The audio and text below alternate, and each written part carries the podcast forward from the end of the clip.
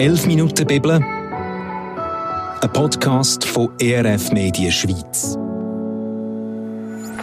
Zwei Gäste diskutieren über einen Textabschnitt aus der Bibel, ein Meinungsaustausch verpackt in 11 Minuten Redezeit. Moderiert von Jonny Merz.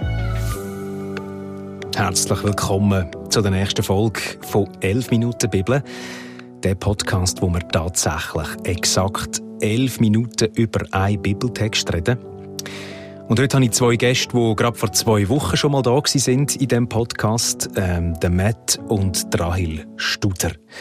Musiker, Musikerin mit theologischem Background und mit ihnen beiden rede ich über einen Text aus dem Neuen Testament. 1. Johannes 4, die Verse 7 bis 8. Meine Freunde, lasst uns einander lieben, denn die Liebe kommt von Gott. Wer seinen Bruder liebt, beweist damit, dass er ein Kind Gottes ist und Gott wirklich kennt. Wer aber den anderen nicht liebt, der weiß nichts von Gott, denn Gott ist Liebe. Also ich habe mannigfaltig viele Fragen in dem Vers, die mich beschäftigen. Ich, ich höre zuerst einmal raus, wer zu Gott gehört, der muss immer lieben. So, das bleibt bei mir irgendwie hängen. Aber äh, oder wie muss ich das verstehen? Wie versteht ihr das? Hey, ich finde es so challenging. Ich habe die Johannes-Briefe letztes Jahr mal durchstudiert. Ich bin so oft so challenged wie du jetzt. Mhm. Ja, und ich glaube, was, was ich wirklich noch so ein bisschen in Erinnerung habe, ähm, ist wie so, dass ich es nicht machen, es ist ein Geschenk. Also, also jemanden zu lieben, kannst du nicht machen, das meinst du? Ja, und das kommt aber aus dem raus, dass ich Gott kenne. Also das Geschenk gibt, mir, gibt er mir. Irgendwie so. Aha. Das habe ich so, glaube mitgenommen. Ja. Matt? Ich finde Johannes auch mega spannend. Ähm, er argumentiert häufig in so Kreisen. Oder er sagt, du, wenn du Gott kennst, dann liebst wenn du äh, Gesetz haltest, dann liebst du Gott und wenn du Gott liebst, haltest du seine Gesetze und das geht immer häufig so im Kreis rum. Also das ist, wenn du über, über die gesamten Briefe von ihm schaust. Ja, ja. genau. Und, und ich finde, es kommt halt immer wieder davon, wo in diesem Kreis man einsteigt.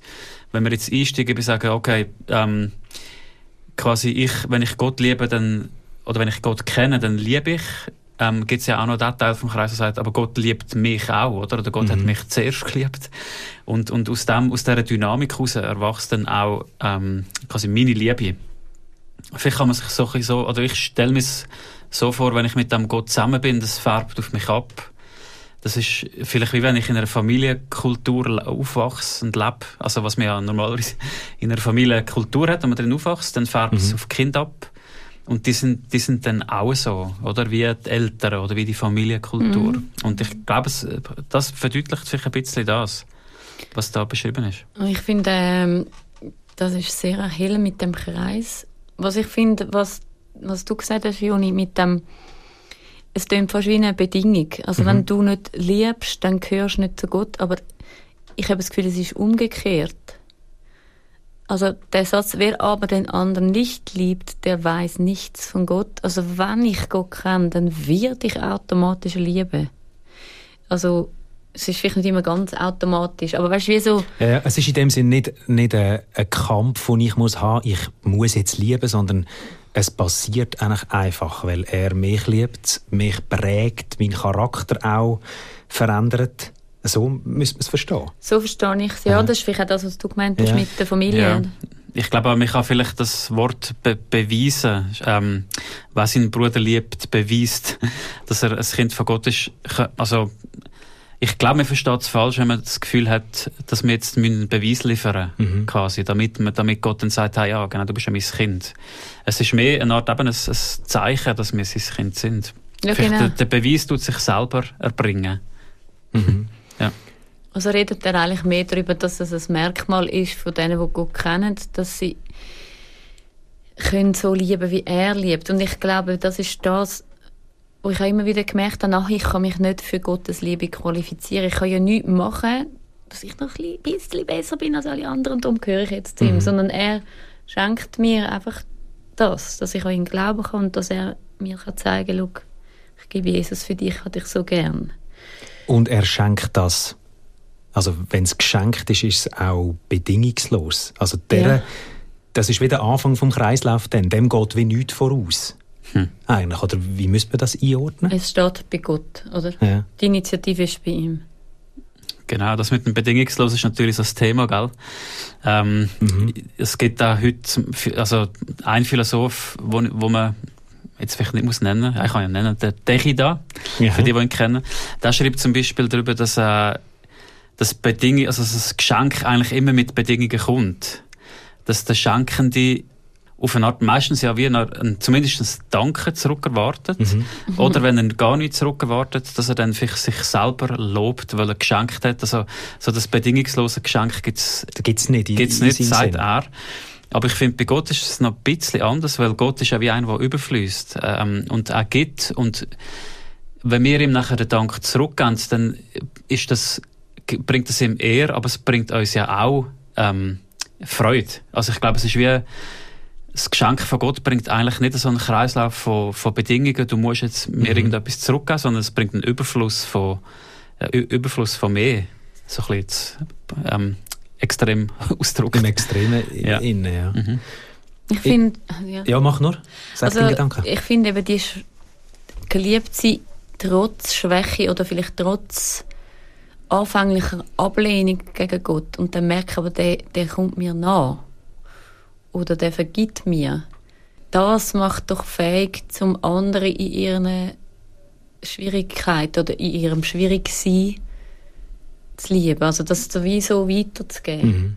Und ich finde es spannend, dass dort steht, wer seinen Bruder liebt. Es steht nicht, wer seinen Arbeitskollegen liebt. Also es, es geht um jemanden, mit einem in der Kirche ist und vielleicht eben so nah in Verbindung, dass man auch merkt, wo es schwierig ist, mhm. ein Mensch überhaupt. Also das sagt auch etwas aus über Beziehung, meinst du, der Brüder? Oder ja, in dem Kontext vielleicht einfach ein, ein Mitgläubiger? Eine gewisse Nähe, ja, ein Mitgläubiger ja. ist gemeint und vielleicht auch eine gewisse Nähe, ähm, wo ja manchmal einem schwieriger macht, jemanden zu lieben, wenn man mhm. genug näher kommt. Ja, jetzt in diesem Fall kann man dann sagen, man gehört zu der gleichen Familie oder zu der Familie von Gott. Ja. Ist auch in diesen Kontext mhm. gemeint. Mhm. Wo ich noch geschwind hergehe, ist der, der letzte kurze Satz, vier Wörter, denn Gott ist Liebe. Also, einfach nur Liebe oder so rosarote Brille. Oder ich äh, habe manchmal das Gefühl, also logisch könnte man sagen, das ist seine, seine, seine Eigenschaft, das ist er, er ist Liebe, aber er hat ja doch noch verschiedene Seiten. Wie gehen wir mit dem um? Also wenn das stimmt, dann heißt das alle anderen Sachen wie auch Liebe müssen sein. Also dann ist auch zum Beispiel sein Zorn Liebe. Oder Ausdruck von seinem Leben. So, ja, ja. Darum wäre er zornig. Weil, weil er, er eigentlich liebt, ja. ja. So wie vielleicht wir als Eltern zornig wären, oder wenn unserem Kind etwas Ungerechtes widerfährt. Ähm, wenn, sonst wäre uns ja das Kind egal, wenn, wir jetzt, wenn es uns völlig kalt lassen würde. Oder so wenn, es beschreiben. Ja, oder wenn es etwas Ungerechtes macht und wir wissen, was das für das Kind für Folgen hat, sagen wir, ah, stopp. Mhm. Mhm. Ja, ich glaube, den Begriff Liebe muss man schon füllen, wie du ja. sagst. Weil, äh, Mach mal einen Versuch. Wie würdest du ihn füllen? Ich würde mit Rosarot. das ist so das, was wir manchmal sagen, oder Schmetterling mit Rosarot. Ja, ich glaube, der Johannes füllt ihn ja selber. Er sagt, ich weiß jetzt nicht genau wo, ich glaube in seinem ersten Brief, dass da, daran erkennen wir die Liebe, dass Gott seinen Sohn geschickt hat, das Kreuz, zum, zum für uns sterben. Mhm. Also, es ist, äh, das ist die Art von Liebe, ja, das, äh, die sich hingebende Liebe. Ähm, nicht einfach irgendein sentimentales Gefühl oder ähm, genau. Also ich glaube, es ist sehr fest gefüllt mit dem, was Gott gemacht hat. Ist das genug gefüllt? Ja, es ist, es ist auch schwierig zu füllen, den Begriff, und mhm. greifbar zu machen. Ich frage mich dann da, in diesem Vers kommt doch äh, eine, zwei, dreimal, äh, irgendwie viermal, fünfmal das Wort Liebe vor.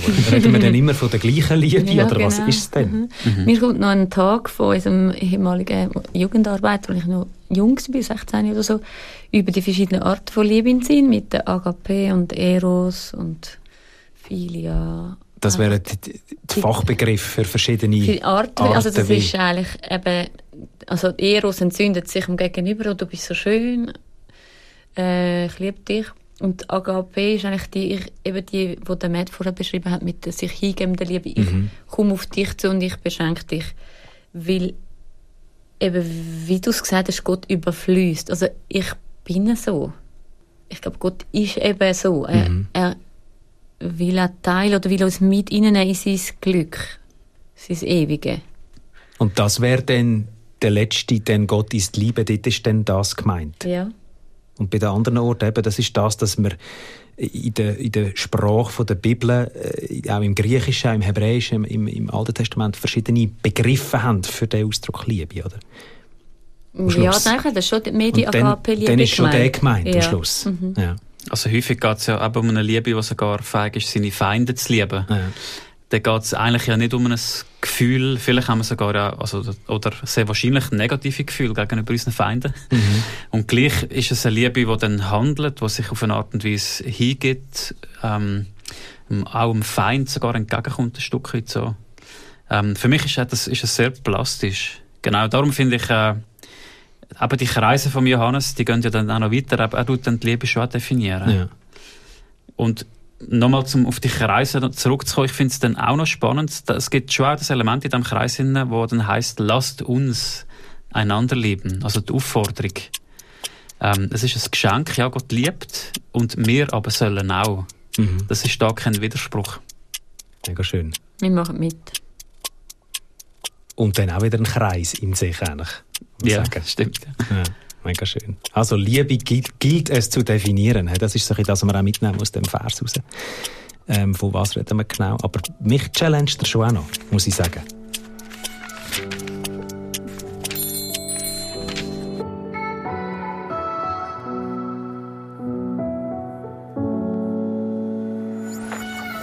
«11 Minuten Bibel», ein Podcast, produziert von ERF Media Schweiz.